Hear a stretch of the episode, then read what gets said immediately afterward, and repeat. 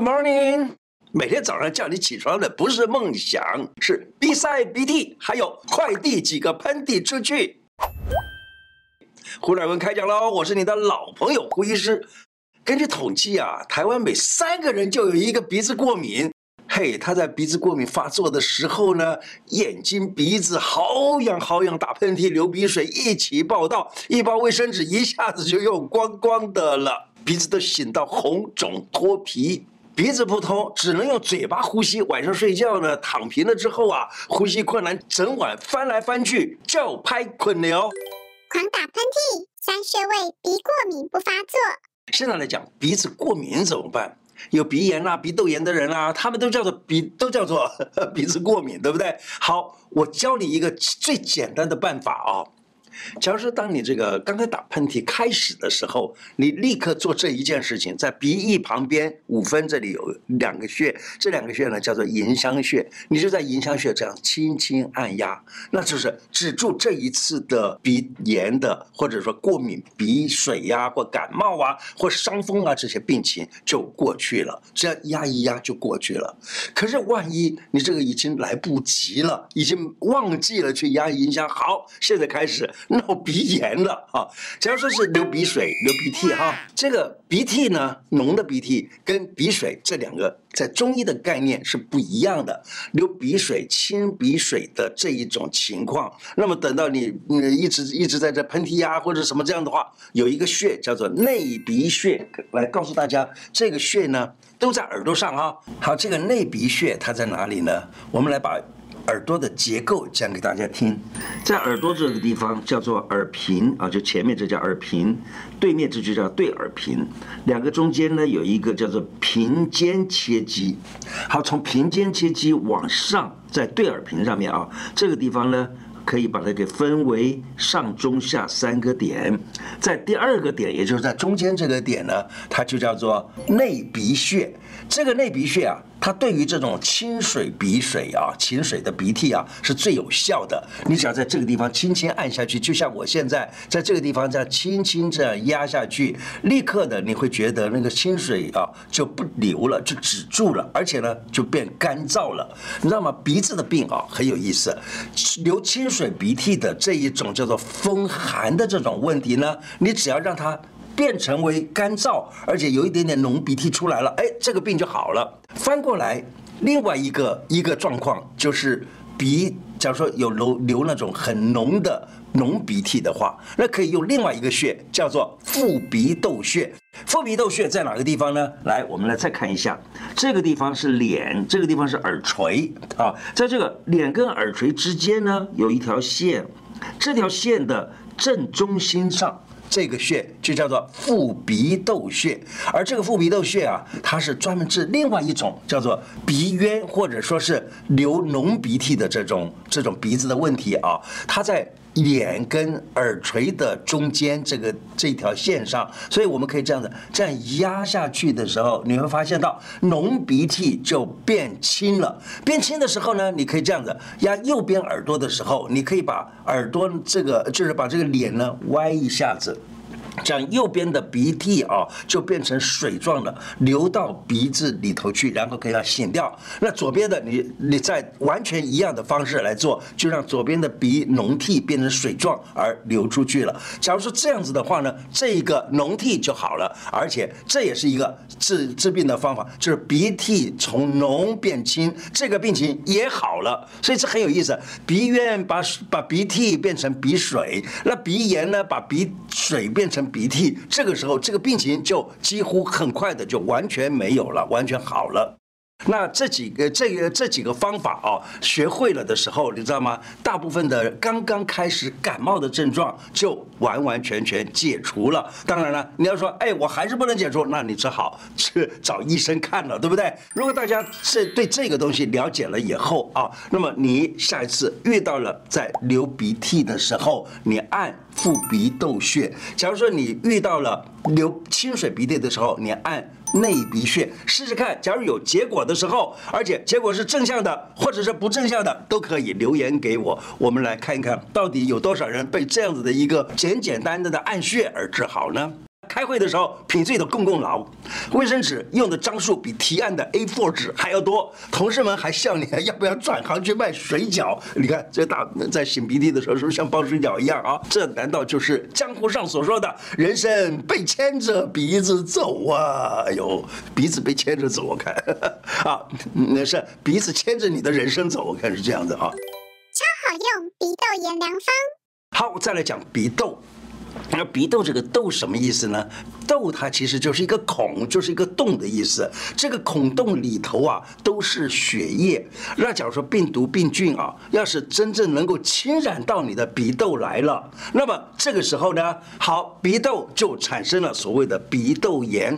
而鼻窦呢，它就在这个鼻子这里啊，有几个，有额窦、蝶窦、筛窦和上额窦啊，有这四个窦。这四个鼻窦它发炎的时候呢，都可以以用这个副鼻窦这一个穴道。来治疗。我还记得我在读高中的时候啊，我妈妈看到我呀，我的鼻子那个时候每天都是流那个浓浓的鼻涕，所以那个时候医生就讲，这叫鼻窦炎，这叫鼻窦炎了，怎么办呢？就是要开刀才能治。所以呢，当时我妈妈真的已经准备啊，要开始存钱给我去治这个鼻窦炎了，要准备开刀。还好我家里面那个时候一直都没存到那么多的钱啊，所以呢，后来我这个这个鼻窦炎呢就一直没有治，一直让我把这个病情带到了年纪更大一点的时候学。了针灸，我自己把它治好了。中医在治病的时候啊，其实它是不是在治这个病，而是让你的自己的身体产生了一些能力，或者我们叫它叫免疫能力。好了，就有了这个足够好的免疫能力，它能够去杀死病菌病毒。那这样子的话呢，这个病情就解除了。好，再来呢，跟大家讲一个讲一个药方子。这个药方子呢，你也可以把它当做平常的茶来喝。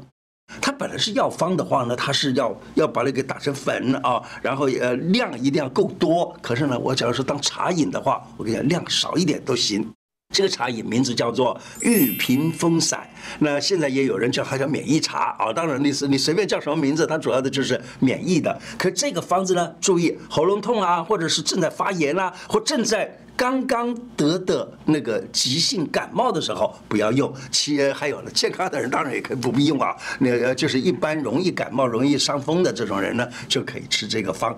而这个玉屏风散呢，非常简单，就只有三味药啊。这三味药就是防风、黄芪、白术，你各拿个十公克，十公克大概就是不到三钱啊，两钱多一点啊，各拿十公克。然后呢，再加上一个你家里厨房就有的，叫做生姜，生姜那个五公克，然后五六百 CC 一冲，哎，喝。